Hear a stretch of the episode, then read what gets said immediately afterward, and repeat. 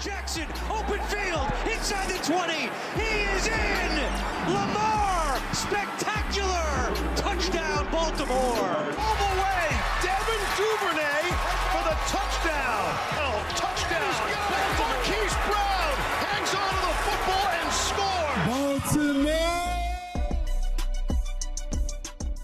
¿Qué tal Ravens Flock? Muchas gracias por acompañarnos otra semanita más en nuestro Flockcast de Flock a Flock, un programa creado por fans de los Ravens para fans de los Ravens. Nuestro quinto episodio, igual de la off-season de los Ravens. Eh, temas ahí que vienen este poquito, no, no lentos, pero hay pocos temas esta semana. Y bueno, para ello y para el análisis, o bueno, la discusión, porque como les comentamos, no hacemos análisis, discutimos y sí, más que nada no nos agarramos a trancazos, ¿no? Pero que tantito nos falta, pero eh, vamos a discutir más que nada los, los, movimientos de esta semanita de los Ravens. Y para esto, pues le vamos a dar la bienvenida a nuestros amigos que hacen esto posible semana a semana. Nuestro amigo Luis Álvarez, amigo, bienvenido. Amigo, nuestro amigo Arturo Neria. ¿Qué onda, Flock? Aquí seguimos. Y bueno, y hoy tenemos una sorpresita ahí en el primer episodio. Los que nos escucharon eh, sabrán que les presentamos, eh, hacemos la hicimos la presentación de nuestro amigo y nuestro hermano del, del Flock México, eh, nuestro amigo Víctor Frankenstein, mejor conocido como Frankie Monstruo, y pues ya hoy nos, nos, nos deleitó, ¿no? Nos complació con su presencia. Por fin se le hizo. Amigo Frankie, bienvenido. Un gustazo tenerte. ¿Qué onda, carnales? ¿Cómo andan? Todo chido, todo a gusto. Por fin se me hizo. Sí, Exacto. más bien a nosotros se nos hizo porque las negociaciones en la agencia libre fueron complicadas, pero pues se logró y aquí lo tenemos. Sí, que, que, la verdad, la verdad este, ahí se puso sus moños para su, su aparición, pero pues bueno, no. El tema aquí eran este, temas laborales que pues trabajo es trabajo y aquí seguimos, ¿no? También nosotros dándole. Y pues bueno, este, su amigo y servidor Sergio Romo, muchas gracias por acompañarnos. ¿Cómo al, ¿A Frankie no le pagan por hacer esto? Ah. ¿A ti te pagan? Sí, ¿no? ¿A poco había paga? Tío, ah, tío, ¿ves que estoy diciendo que las negociaciones estuvieron complicadas y tú me estás aquí, echando? Aquí es así, como los Ravens, quien quiere estar, quien no llegue le... Exacto. Creo, creo que alguien ya regó el tepache. Sí. Empieza bueno desde rápido. Sí, de una Exacto. vez. Pues así empezamos, amigos, con este tema ya de las negociaciones y todo. Y pues hablando de negociaciones, el tema de los receptores, ¿no? Mm, ¿Cómo lo ven, amigos? Eh, movido, es, por ahí ya saben, los temas de las, de las redes sociales, ¿no? Que escuchas, bueno, más que nada que lees los comentarios que, que no quieren llegar a los Ravens, los receptores por el esquema y por Lamar Jackson, cosas que pues la verdad no, ni al caso, amigos. ¿Cómo ven este tema? Bueno, este, pues es un tema controversial más que nada y que se, que se basa mucho en la especulación sobre todo, porque la mayoría de los aficionados y obviamente los haters van a decir que no va a querer ningún wide receiver llegar a los Ravens por el sistema que usan los, el que usa el equipo, que es correr, este, usar pocos receptores, pero pues obviamente los receptores la pasada temporada también tuvieron muchas fallas, hubo muchos drops y fue algo que en su momento no, no se comentó tanto, sino se comentaba más el hecho de que se corría. Eh, la verdad, eh, hay cuestiones que, que, debemos respetar en estos jugadores, sobre todo en Yuyu. Son contratos a menor precio de lo que alguien que está en agencia libre busca por quedarse en el equipo donde, donde están. O sea, si lo podemos hacer así, por amor a la, al equipo, ¿no? Lo de Yuyu, pues se me, se me hacía más este, obvio eh, por el hecho de la rivalidad, por el hecho que hay un pique entre jugadores del equipo con, con el mismo receptor y pues no lo veía como viable para que fuera a, Baltimore y sí me sorprendió mucho la oferta que le hicieron, pero checando y leyendo cosas sobre lo de T.Y. Hilton, que él mismo mencionó que estuvo a, a cinco segundos de, de, ser parte de los Ravens, que estuvo a nada de, pero que pensó mejor las cosas y que pues la ciudad de Indianápolis lo quiere y él quiere a la ciudad, entonces pues se quedó lo de Sammy Watkins, pues más que nada es un jugador que está tanteando la agencia libre, que va a entrevistarse con varios equipos y que de ahí pues va a tomar la mejor decisión o la oferta que más le, le guste. O sea, no, en ese aspecto no veo drama y pues en general no, no hay drama en esto, la verdad. Va a llegar algún receptor, sí lo creo, pero no creo que sea el drama como se lee en redes sociales o de algunos aficionados y sobre todo de los haters que dicen que ninguno quiere llegar a los Ravens porque pues es la mar y que no pasa la mar. No, no, o sea, no, no va por ese, por ese rubro. Exacto. Y pues el, o sea, es Exacto, eso. amigo. Y t- también aquí igual se comentó, eh, se le- ahora sí que se les dijo, desde el- los episodios eh, anteriores, eh, los primeros, se les dijo que pues los Ravens no iban a ir por un tier one, un receptor tier one, por obvias razones que está el, el espacio salarial. Y ahí está la prueba. Entonces ahorita tenemos que, ir- que estar compitiendo por, por receptores número dos y veteranos, que si en este caso no llegan, pues es. no pasa nada, ¿no? Y no es que no quieran llegar, como bien comentas, amigo, porque este, no quieren a la mar o por el esquema ofensivo. Es totalmente, pues ahí lo demostró Yuyu y el tema de T.Y. Hilton, que es por amor a la, a la camiseta de moda del equipo y no como lo presumía en su tiempo este Mosley, Zachariah Smith, este, ya ahorita más reciente Matt Judon, ¿no? Que les brillaron el barro y dijeron, jalo, ¿por qué no? Exactamente. Digo, y que obviamente para un defensivo es más lucrativo el, el contrato, ¿no? Pero de todos modos, si estás hablando es por algo. Y más o menos, yo creo, yo creo más o menos, yo creo si hay drama, estoy un poco preocupado por la posición de wide receiver, pero también por el esquema ofensivo de los Ravens. Creo que se están clavando mucho en, en decir, somos buenísimos corriendo, tenemos al único coreback que ha hecho más de mil yardas en dos temporadas seguidas, y eh, creo que ya, ya se está enfocando mucho en decir, no, somos buenos para correr, así como los Ravens han tenido una filosofía de decir, somos buenos y nuestro core es la defensiva, creo que les está pasando lo mismo con, con el, el, ataque aéreo, en donde no hay una apertura de decir vamos a balancearlo más, a ver si somos los mejores defensivos, ¿por qué no trabajamos también en ser los mejores ofensivos? Algo que pasó o que está pasando con Ravens es, en el mejor año de Lamar Jackson, eh, los puntos a favor de, los Ravens son los más altos que han existido en la historia de, la franquicia, con más de, más de 500 puntos en la temporada y con el 559. mayor por ahí ándale 559 y uh -huh. el mayor eh, la mayor diferencia también entre puntos anotados contra puntos recibidos incluso los Ravens del 2000 que son argumentablemente como dicen los gringos eh, están en la mejor la mejor defensa de la historia del NFL no no generaron esta diferencia de puntos porque bueno también Trent Dilfer, recordamos, entró a la mitad de la temporada y bueno, como sea la libró, ¿no? Los Ravens quedaron campeones a pesar o gracias también a Trent Dilfer, ya no sabría bien ni cómo ponerlo. Por otro lado, Sammy Watkins. Sammy Watkins no creo que sea alguien que se va a poner sus moños. Es un tipo que tuvo buenas temporadas en Bills. Es el no único lugar en donde... No, híjole, yo sí creo, ¿eh? Yo lo veo ahí medio diva, porque siento que en Chiefs se sentía un, un, jugador top hasta que Tyreek Hill le dijo, a ver, a ver, chavo, ¿estás chavo, chavo? en Bills únicamente en 2015 es su única temporada de toda su carrera en donde ha tenido más de mil yardas con 1047. Eso en 2015. Y a partir de ahí en Chiefs se la ha vivido lesionado un buen rato de, las temporadas que ha jugado.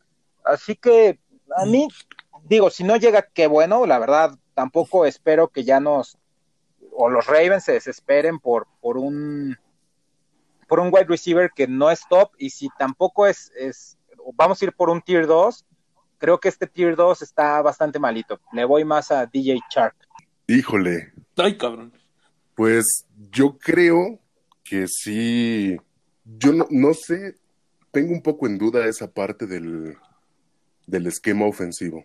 Si bien Lamar es bueno pasando porque la neta sí lo es. Y corriendo y, y el detalle es ese. tirando rostro. El detalle es ese. Creo que es buen corredor, pero creo que las carreras deben ser solamente como último recurso. No, no creo que, que las optativas deben de funcionar cuando ya dominas el, el play action. Esa es una. La otra, el detalle es que sí, seamos honestos, el equipo es 100% carrera. Domina la carrera perfectamente. Entonces, de repente siento que sí presionan un poco a la mar para que tire largo y allí es donde los receivers, pues la neta no la están armando. Porque hacen drops o porque no hay quien haga una ruta alterna a la que ya tienen marcada Ajá. y solamente siguen la ruta que viene en el pizarrón, ¿no? Entonces de repente hay que voltear a ver al coreback para ver pues si el güey la está pasando mal, si algo ya se rompió, si hay que bloquear o algo, ¿no? Exacto. Y todo el tiempo trae la cobertura. Ajá, exacto. Entonces creo que a la mayoría de la de los receptores actuales que tienen los Ravens es creo lo principal que les deberían de, de empezar a coachar. O sea, si ves que tu ruta principal más de tres segundos ya no funcionó, pues voltea a ver el coreback, güey.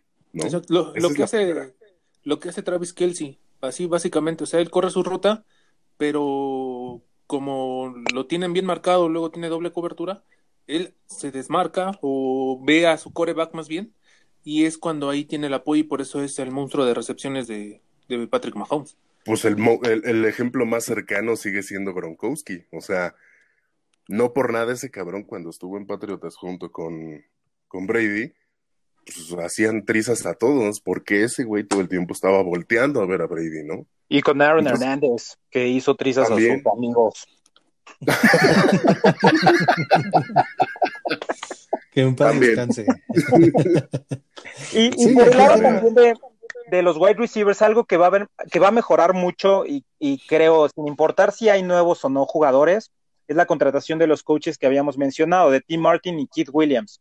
Entonces, sí, eh, creo que el desarrollo, por un lado, de que ya tiene un año de, de, en el caso de Prochet y de Duvernay, ya tiene un año de experiencia. Ahora, contratan estos coaches especialistas en, justo en rutas y en desarrollo de wide receivers, así que creo que por ahí no es tan preocupante, aunque sí sigue siendo un hueco fuerte de llenar con, con un receiver pues que sea bueno, ¿no? Sin, sin ofender a, a, Luis Álvarez y a Hollywood Brown.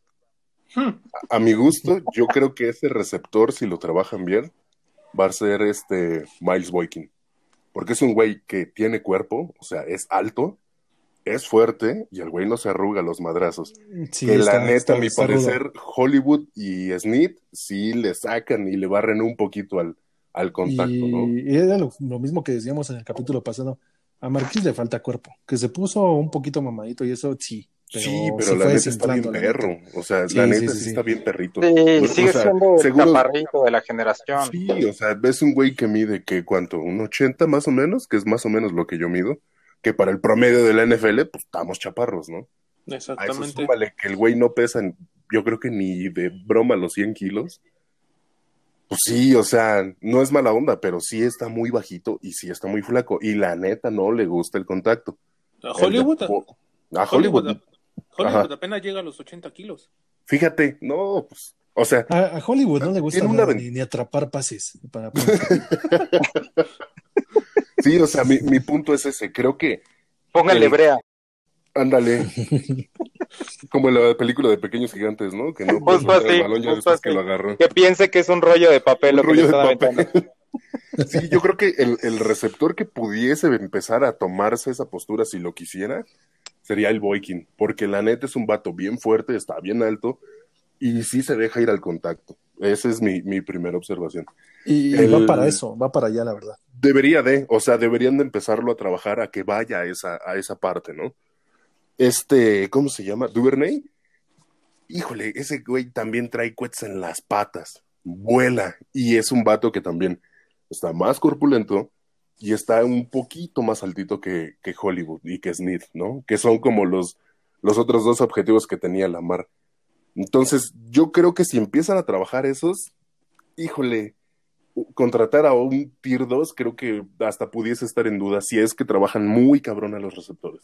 Mira, aquí yo creo que el tema del de contratar a un Tier 2 eh, no es por que sea un lujo los Ravens. Eh, claro. La verdad traemos este receptores, traemos cuatro rookies, eh, traemos eh, los más experimentados, si lo pueden ver así, es Dion Kane y de Andrew White, que son tres años. Ya después sigue Marquis y Miles Bonkin con dos años. Entonces, si ellos, si los Ravens quieren traer un receptor este veterano, obviamente es para que les enseñe las mañas, este, les enseñe cómo desmarcarse, les, les, les dé buen coacheo, ¿no? También porque eso es válido. Uh -huh. o sea, no, para eso llega no un receptor si, veterano. No Pero sé si has visto los videos que... de, de Julio Jones cuando está explicándole a los receptores novatos cómo justamente cachar. Está bien cabrón ese güey. O sea, simplemente en, en una jugada que, que hacen los morros, se acerca y les dice, mira aquí, usa tu cuerpo, párate de este lado, cáchalo así, pídeselo al coreback de este lado, porque aquí es tu ventaja. O sea, el güey neta les está explicando cómo se, se le, le entendí yo que en mi vida he jugado de receptor. Sí, ¿No? te, co- te coachean, te coachean, la verdad. Exacto, entonces creo que ahí, Romo, tienes un punto. O sea, si contratan a un Tier 2 que sea veterano ya de, de dos, tres guerras, va a ser justo para eso, para enseñarle a estos carnales cómo es que hay que aprovechar pues lo que tiene cada persona, ¿no?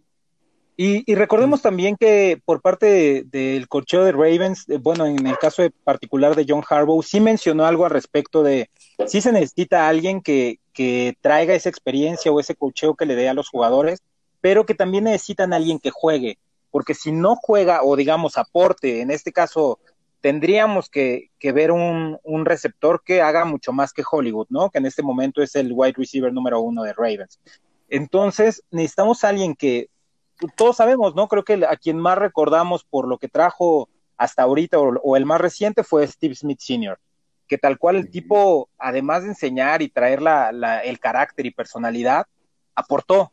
De, hecho, aportó tanto que Torrey Smith fue quien quedó pues relegado. Realmente ya a partir de ahí se acabó la magia de, de Torrey Smith. Y era veterano, igual que Antoine Bolding. Exacto. Y de- de- Derrick Mason, no, no dejemos atrás a Derrick Mason, no manches, también cuando llegó a, a Ravens se Pero convirtió por eso casi, es casi el, en el... ejemplo más reciente, mi tío. Por Sí, eso, no, y en eso, en eso tiene razón, María. O sea, la neta es un vato que, que quieran o no, se echó, al- se echó esa, él mismo esa responsabilidad y dijo, yo soy de aquí y yo soy aquel el que lo va a hacer. Y lo hizo, Y- la neta. Y algo adicional también es que estamos buscando mucho la, bueno, no estamos nosotros que estamos aquí en nuestro silloncito viendo la tele, ¿no? Pero, pero la solución en wide receivers, pero así como ahorita se jacta tanto Ravens de ser el, el, el ataque terrestre más, más creativo de la NFL, en la historia de la NFL, según palabras de John Harbaugh, eh, también deberían buscar una solución creativa a esta. Ya está la, la contratación de los coaches de wide receivers. Ahora, creo que podrían buscar una solución también con tight ends.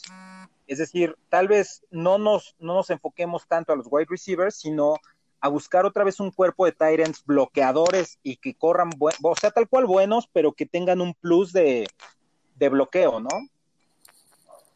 Sí, se me fue el nombre del, del último chavo que sustituyó al, al Nick Boy. ¿Cómo se llama? el Tomlins- Tomlinson o Braidland. Tomlinson, justo. Ese vato justo lo que hace es más bloqueo. O sea, creo que es más, cacha- es más bloqueador, es más hombre de línea que hombre de pase.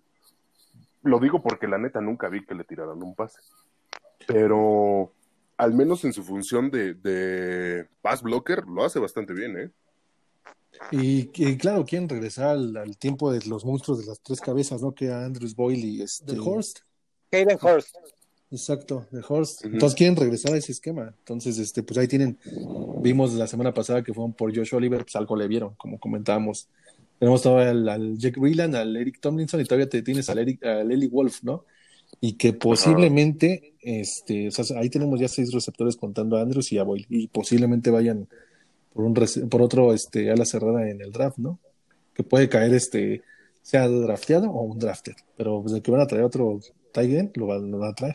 Yo para... ¿O no creen, yo ¿No creen que más bien el draft lo hagan a wide receivers? No creo, ¿eh? No, no, no, no, no, no creo que vayan por ahí. Este, antes de seguir con ese tema, rápido para que no se me vaya el hilo, con lo que comentaba Neria sobre que este, lo que decía Harbo de que quieran un Tier 2, pero que sea veterano, pero que aparte aporte, este, la verdad no entiendo en, en ese caso las, este, la oferta tanto a T.Y. Hilton como el interés a Sammy Watkins, porque este T.Y. Hilton se la pasó el, la, par- la primera parte de la temporada lesionado y luego Sammy Watkins ya lleva es el típico jugador que luego en fantasy te emociona la, la primera, la segunda jornada y lo- no lo vuelves a ver nunca más. Entonces son jugadores que podría aportarte algo en la veteranía, pero en el campo de juego no te aporta nada. Entonces el interés y oferta que hubo por ambos jugadores, este, no, en ese caso no lo entiendo. Y si fuera por ese estilo, alguien que, que sí te podría aportar veteranía, que ya conoce un poquito a la mar y obviamente sí juega, sí ha tenido como que mayor este continuidad, sería Antonio Brown, pero obviamente. Eh, el tema de Antonio Brown sería diferente porque pues tienes a- ya está con Brady y obviamente va a llegar un acuerdo en Tampa. Dudo mucho que salga de ahí. Pero el único así por el estilo y por lo que mencionó Harbaugh sería el perfil de Antonio. Y con lo del draft, la verdad no no creo que sea un un este draft de bueno, Siete rondas, siete rondas por receptor. ¿Cuánto, cuánto apuestan? Yo creo De que la- debe ser lo que todos quieren, ¿no? Que han de decir, no manches, pues ojalá que en las siete rondas vayan por receptor. Se puede, pero pues no, no es el caso, ¿no?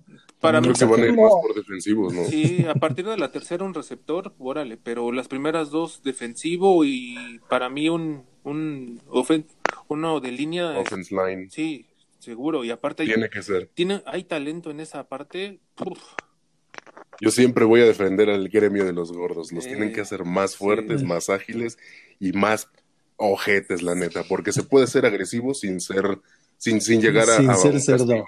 Sí. Exacto. Sí, la neta. O sea, la agresión no está peleada con el juego limpio. exactamente, como lo hemos visto Frankie Frankie y yo, este y que nos encanta cómo juega Quentin Nelson, que es se ve carita de ángel el güey, pero es macizo, macizo, da unos trancazos y es muy limpio en sus jugadas.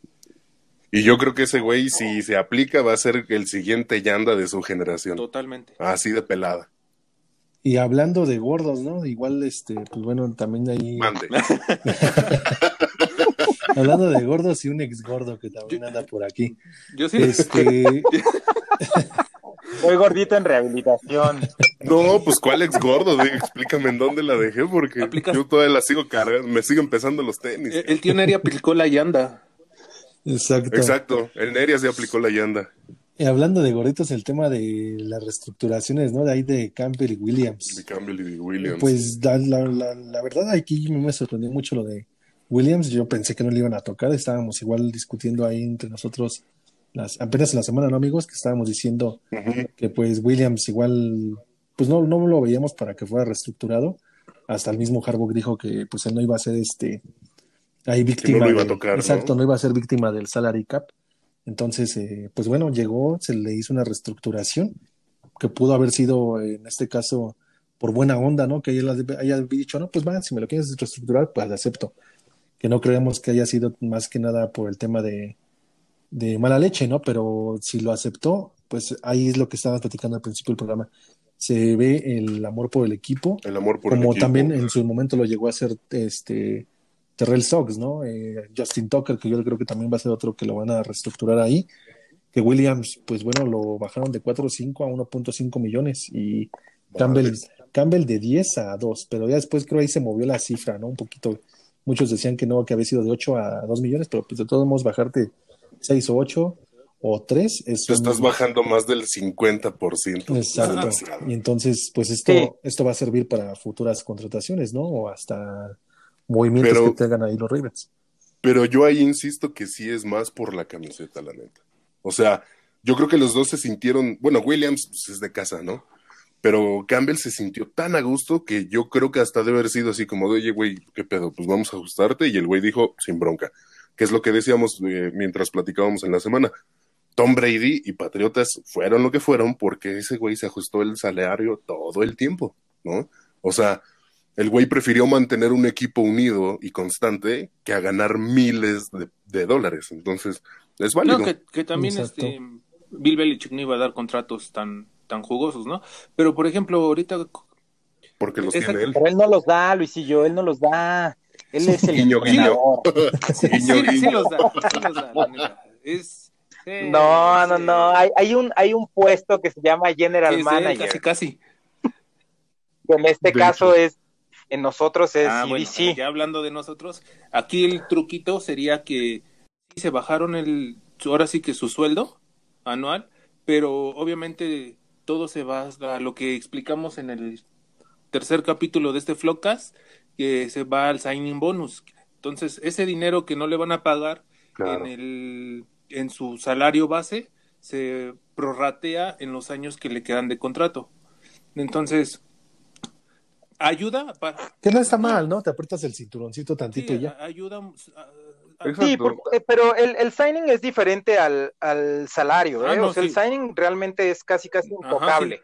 Eh, el salario es, es lo que te mueve y tu signing sigue, sigue entrando esa lana que tú ya tienes asegurada. Justo eso. Exacto, eh, o sea, esa lana que la mandan a signing bonus se prorratea en años posteriores, pero esto ayuda, o sea, la lana que tenían en, en su salario se pasa a signing bonus, no la pierden, por decirlo así, pero esto ayuda más que nada al equipo y es parte de que los jugadores este pues digan ah pues va o sea yo aporto quitándome lo que voy a ganar este año lo podría ganar en años posteriores y es un aporte que yo le estoy haciendo al equipo que obviamente hay varios jugadores que dicen oye no no no me jodas o sea estoy ganando esto al año y no me lo vas a quitar entonces que justo Tyreek Hill lo acaba de hacer, ¿eh? acaba de decir, cuando yo firmé, firmé, amigos, así que a mí no, no me estén tocando mi contrato.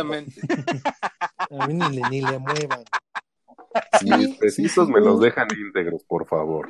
Es correcto. Y por ejemplo, de Calaya sí me quedé en ese número, ¿eh? que de 10 millones bajó a 2 millones de dólares. Entonces es una reducción considerable, pero también consideremos que Calayas ya es un tipo ya un veterano de bastantes temporadas en una posición en donde realmente los golpes afectan. Pero mira, también. está en una posición donde hay diario golpes. Sí, está, está diario, está expuesto. Pero es igual lo que, como bien comentaban al principio, pues es amor al equipo, ¿no? Llegas y tienes. ¿Cuántos tiene Campbell? Dos, ¿no? Tiene su segundo año con. sí, este va a ser su segundo año. Es su segundo año y entonces este que te reestructuren, dices, va, y lo aceptó bien. También a mí, la verdad, también me sorprendió que igual ya lo, ya lo hablamos la semana pasada, pero fue Peters. Yo dije, Peters se va a poner sí, Y no, ¿eh? también lo, lo, aceptó y dijeron, va, vamos a, a, reestructurarnos para que se vengan mejoras. Esos, esos partidos contra Titan. Y es que hay, hay mucho para que la defensiva se uniera y pudiera lograrse este tipo de cuestiones. Y, creo que hay más factores, además del amor equipo en, en, cuanto a una reestructura. Por un lado, sí, está el amor al equipo, en caso, por ejemplo, digamos de Brandon Williams, tanto lo amo tanto como él a mí y a los Ravens, yo creo. Oh, y, mi gordito. ¿Y dónde dejas el amor? Pero hay, hay otros factores. También tiene su espacio. Aquí es como un condominio. Y no pagan renta. La Mar definitivamente tiene el penthouse. Ajá, y no pagan renta, ¿verdad? No, yo les pago porque estén conmigo. no de la forma en que lo pensaron. amigo. Pero eh, hay, temas que considerar. Uno, el amor al equipo. Otro, eh, es cómo, qué, capitalizas al reestructurar tu contrato, que pudiera ser decir, eh, Calayas Campbell, digamos, ¿no? Tiene X posición o, pensemos en, en, cualquier posición. Al final tú tienes eh, alguien que va a estar al lado de ti mejor que alguien que si no hubieras reestructurado tu contrato. Así que también estás ayudándote de alguna forma a hacer tu chamba con alguien mejor que va a ser parte de esa chamba por ti. ¿Por qué ayudan las reestructuraciones en cuanto a no solo al amor al, equipo o al ayudar al equipo, sino que te ayudas a ti mismo al tener mejor jugadores alrededor que van a hacer un mejor trabajo y que a la vez van a aligerar tu carga de trabajo. Sí, sí, sí. Y también es un poco el, el, la parte como moral, ¿no? O sea, el hecho de tener un veterano que es así de bueno, que la lleva chido con, con la mayoría del equipo, a la hora de tenerlo en la trinchera, pues es un vato que si te dice, échale ganas, pues sí le echas ganas, ¿no? Porque te lo está diciendo el vato. Claro. Sí, exacto. Sí, el brother que dejó de ganar lana por ti y que sabes que además si está si si tenía un buen contrato es porque es un es un brother que, que tiene buen juego, ¿no? Sí. Sí, yo, yo creo que es también eso, un poco como lo que pasó a lo mejor en su última temporada con Rey Luis, ¿no? O sea, la neta ya no era el Rey Luis de siempre, pero pues el güey levantaba la moral. Ya con el brazo biónico. Sí, además es justo lo que iba a decir, el brazo biónico. Y que hay, que hay el Joe Flaco, el Joe Cool Elite, decía que, pues, no, que hablaba pura paja, ¿no? Que, que la verdad, su, todo su, su plática de, Motivación. de moral, levantarte de la moral, pues no, no tenía, no tenía nada de, de sentido. Entonces también dijo Reyes, ah, pues es válido para ti, ¿no? Que digas eso, pero. Y la verdad que ahorita eh, ¿Quién se reúne de los Ravens? Bueno, lo hicieron la temporada pasada y lo hicieron creo en dos ocasiones nada más. que se reúnen en el, centro del campo antes de, entrar al campo. Y la verdad, ¿quién, ¿quién se pone a levantar la moral ahorita ya? Nadie. Y es lo que también hace falta un poco en el equipo. Calais Campbell lo, lo podría hacer, porque sí lo ha hecho con algunos jugadores. Se ven ahí luego los en los Zone FX o en los este, wires de los, de los Ravens que está hablando con, con jugadores y les está diciendo, oye, yo, yo, te respeto, es muy buen jugador, de que, desde que estabas, por ejemplo, se lo dijo a Wolfie, ¿no?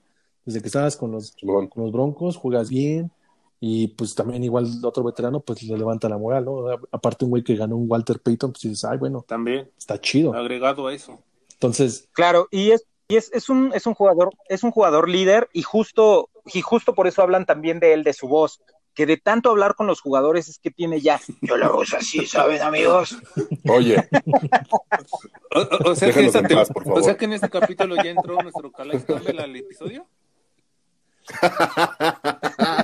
más, más o menos, pero todavía tienen que analizar un poquito el ah, tema de Calayas. No, y lo, lo, comentan en los, en los programas de los 100 mejores jugadores de la NFL, lo comentan mucho, que, que Calayas Campbell ya tiene una voz un poco ronca, un poco así, porque se la pasa gritando con, con, sus, con sus compañeros de, de, tal cual decirles qué hacer, cómo van, si son buenos o no, que es, es, es un líder, es un líder dentro del campo y alguien que, que mostraba, es un, un liderazgo diferente, pero de, de, buscar ir hacia enfrente, de, de traer más, de hambre, era nuestro Big Trust Mark Ingram, que ya no está. También, ¿eh? Sí lo, lo lograste. Sí, ese güey no se callaba, hablaba hasta por los codos ese cabrón. Lo logró hacer, entonces sí, eh, falta alguien así. Ojalá que Calayes, este, pues tome el puesto igual con, junto con Brandon Williams. Brandon Williams también, pero siento que tiene luego unas partes como que más serio, ¿no? Como que se pone serio, luego echa su desmadrito, luego como que no, está más enfocado en el juego. Pero yo creo que también donde hacía más mancuerda era con Terrell Sox, ¿no? Ya vieron ahí también los, los, videos que echaban desmadre totalmente en los vestidores y ahorita ya como que se le ve un poco más serio. Pero de que alguien tiene que tomar ahí la, la decisión de ser líder o que le digan, güey, tú eres el líder nato, este, date y aviéntate tu speech antes de entrar al campo, lo tienen que hacer. Y para ver que, cómo nos va, ¿no? También esta temporada, porque, claro, ¿no? Siempre hace falta levantar los, los ánimos o darse de cascazos antes de entrar al campo. Claro. Sí, pues acá, por ejemplo, cuando yo llegué a jugar, había quien se encargaba de la línea ofensiva, de la línea defensiva, de receptores, backers, corredores. es nuestro Hugo Sánchez de, de los Ravens. Cuando yo hacía la chilena y metía 100 goles. Algo así. sí, pero, o sea, el detalle es ese, ¿no? O sea, que sí alguien tiene que asumir ese rol y sobre todo en la defensa, o sea, alguien tiene que en serio agarrar el alma de la defensa y decir, a ver, cabrones, esto se va a hacer así, ¿no? Yo creo que de a poquito puede ser Patrick Quinn, ¿eh? De a poco. Porque el chavo, está muy chavo, ¿eh? Tiene 21 años. Le falta. Sí, le falta, le falta, pero no va mal. Yo creo que cuando empiece a cubrir bien las, las rutas, ya, ahí, ya ahí podría tomar ese liderazgo, porque mientras sí podrías decirle, a ver, mi hermano está muy bien, pero pues como que nos hicieron 10 pases de, no sé, tantas yardas por tu culpa, entonces sí necesita mejorar todavía para, para poder agarrar ese liderazgo, Bowser también puede ser buena opción, o sea, es un buen, sí, totalmente. este, Bowser tiene como que todo eso, esas características que puedes encontrar para que sea tu líder en defensa. Y sobre todo ahorita que ya no está ayuda, va a tener el puesto más asegurado. Exacto. Y ahorita que estamos hablando de la defensa, voy a tocar otro temita. ¿No creen que también le hace falta cierta agresividad a la defensa? Mm, bueno, es que yo creo que falta el talento para poder tener esa agresividad. El problema, el problema técnica. técnica, exacto, es lo que te iba a decir. O sea, no puedes ser agresivo y puedes tener técnica y lo ejecutas bien. Porque si eres agresivo y bajas a lo güey, ¿cuántas quedas se han roto? Y han este y te han anotado. ¿No? Ándale, Güero, por ejemplo, fue un ejemplo. Llegó, llegó con un gran nombre, llegó siendo un buen jugador. Eh, pues tenía liderazgo también, pero pues también tuvo ahí unos pancakes para recordar, ¿eh? Y obviamente el liderazgo va en decaída, si lo podemos ver así, si no haces ese, ese, tipo de jugadas. Si ese tipo de jugadas no las logras en el campo, como que todos los demás van a dar, pero este es el que me lidera, o sea, entonces necesitamos también a alguien que en ese tipo de jugadas las concrete, las logre para que los demás, este, pues le crean su speech. Y, y justo a eso me refiero, creo que sí falta ese talento para, para poder decir, a ver, brother, yo ya hice la chamba que debían hacer tres, entonces sí pónganse las pilas. Como les digo, eh, Patrick Quinn adolece, adolece realmente de... Sí, de, pero está muy chavo. No, no sé cómo, de awareness, ¿no? En cuanto a, la, a las rutas.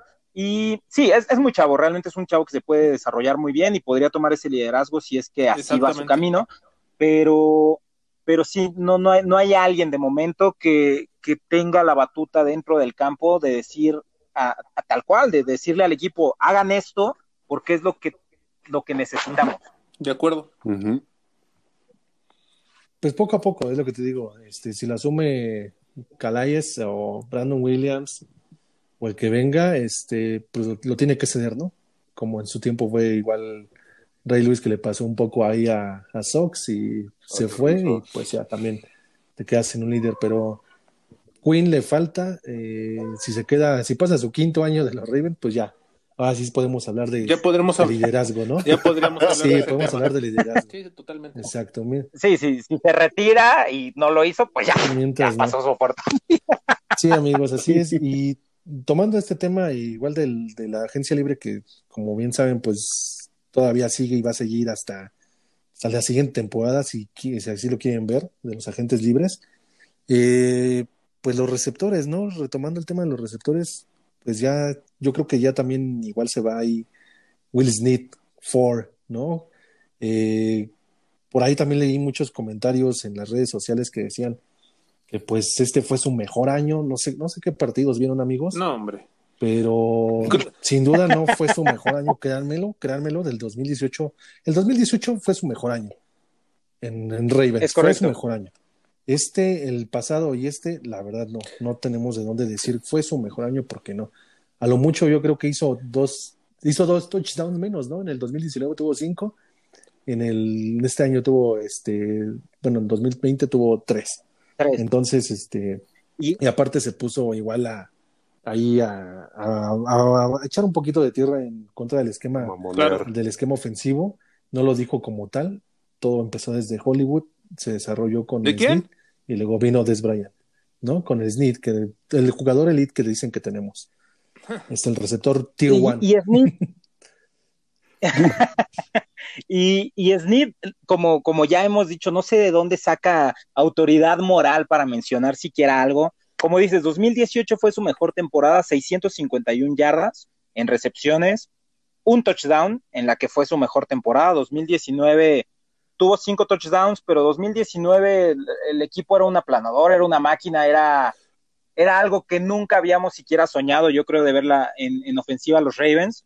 Tuvo cinco touchdowns, creo que ahí se, se compensa mucho en, en, ese 2019 por el equipo más que por, por lo elite que haya podido ser Snead, porque incluso ahí tuvo 339 yardas, algo bajísimo para un receptor, y es un receptor, eh, híjole, ya no sé si ponerlo en el mismo nivel de élite de Joe Flaco, pero que no, que no ha llegado a las mil yardas en toda su exacto, carrera. Exacto, ese es un buen El güey le cagó porque se cortó las matas. Si se hubiera dejado los chinos largos, y güero sobre todo.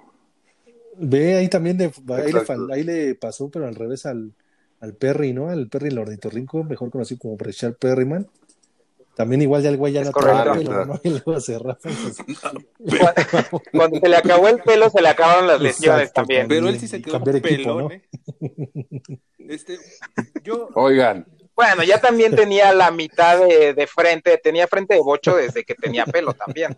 Ya se le veía el chicle a la paleta. Yo, ¿no? na sí. antes de cambiar de tema, nada más para comentar algo sobre Snip.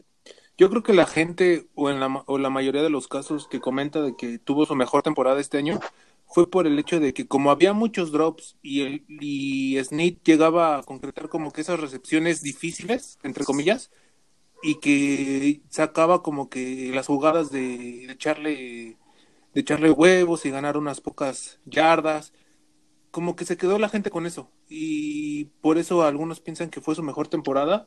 O obviamente teníamos demasiados drops y sacaba esas esas jugadas que hacía que a la gente se lo se lo ganara. Oye, Sí, ¿sí vieron es- ese video de los drops? Son 10 minutos de angustia. Y creo que parecen faltaron, ¿eh? 50. ¿Qué pedo? Sí. O sea, neta, sí se están poniendo crema en las manos, porque no sí. manches.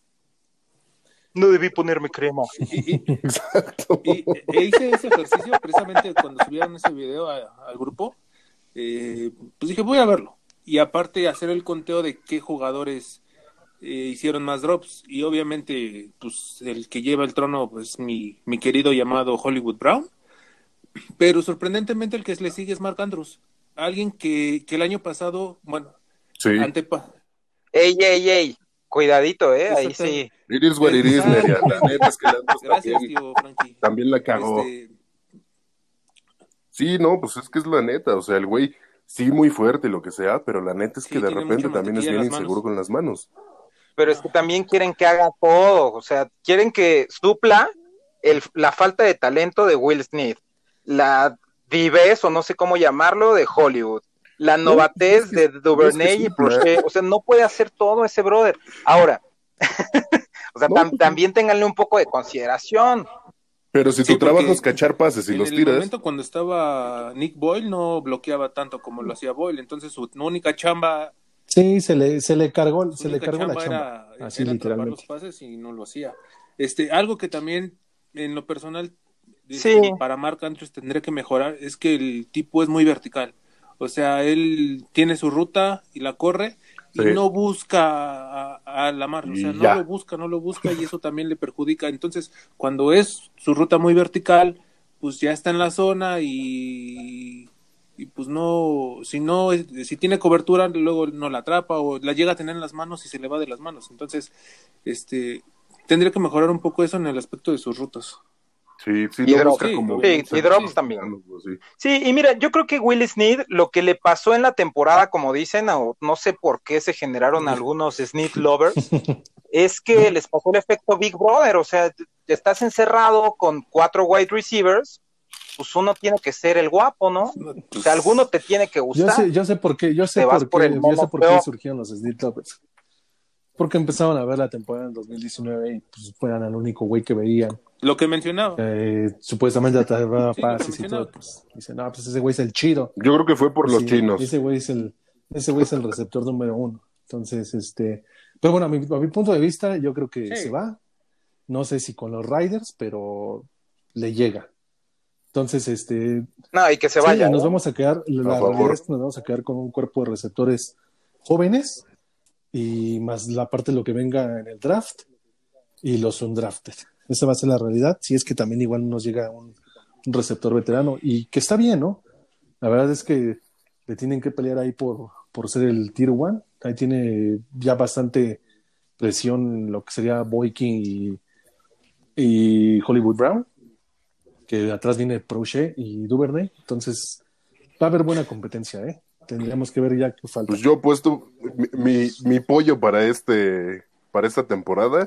En mi caso, en mi caso, Desde ahorita la suelto. este, obviamente ya saben que mi pollo es Hollywood, pero a mí, a mí me gustaría mucho que, que alterna- alternaran en, en esquemas, tanto que Hollywood y eh, Duvernay pudieran salir del slot y poder combinar rutas, o sea, salir del slot y tener ruta vertical y el que esté por fuera que haga slot, no sé, combinar ese tipo de jugadas entre ellos dos, porque como son muy rápidos, pueden ayudar mucho a la mar en ese aspecto. Y comentando lo que decía Neria, ¿no? Que pues igual aquí ya va a cambiar un poquito también el, el tema del esquema ofensivo, ya que pues bueno, llega Tim Martin. Entonces ese, esto también nos va, nos va a ayudar, nos va a ayudar mucho. Ya verán. Yo quien creo que, o espero que funcione todavía mejor esta temporada y mi pollo por mil sigue siendo la mar.